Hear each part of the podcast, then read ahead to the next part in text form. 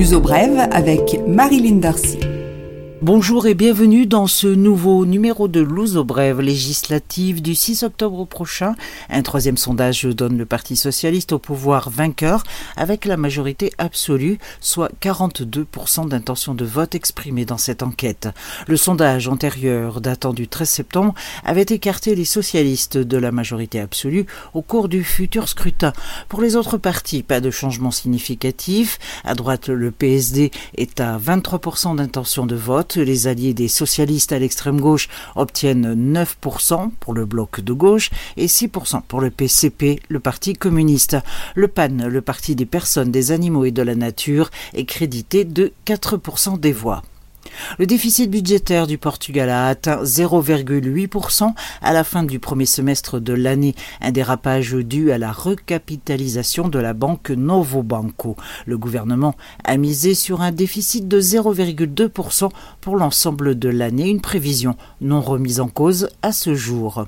Le tourisme marque le pas au Portugal, une tendance qui se confirme avec les résultats du mois de juillet. L'hébergement touristique a enregistré 2,8 millions de personnes et 8,2 millions de nuitées, soit 5,4% et 2,2% d'augmentation respectivement, alors que le mois précédent avait traduit une hausse de 10% et 6,1%.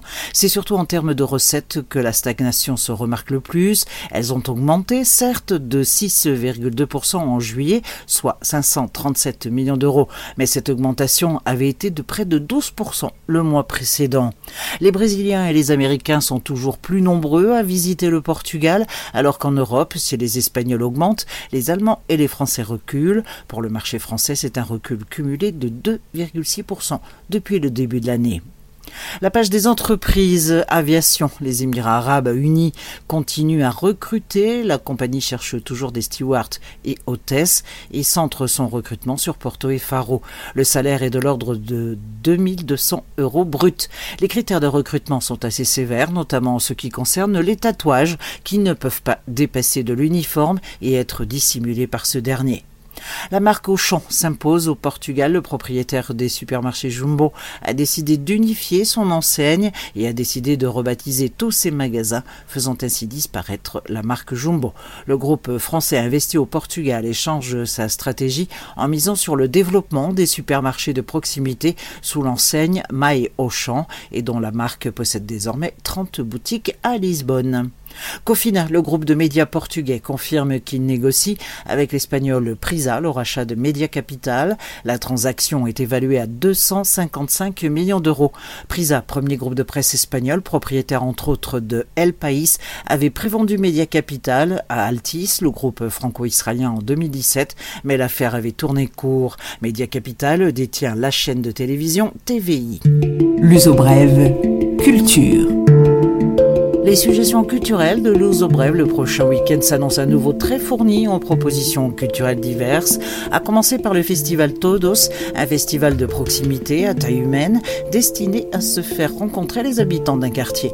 En l'occurrence, cette année, l'arrondissement de San Vincent. Le programme est dense, on l'a dit, entre performances, théâtre, interventions de rue, nouveaux cirques, visites de monuments, comme le Panthéon par exemple, sans oublier la musique et sans oublier non plus la gastronomie.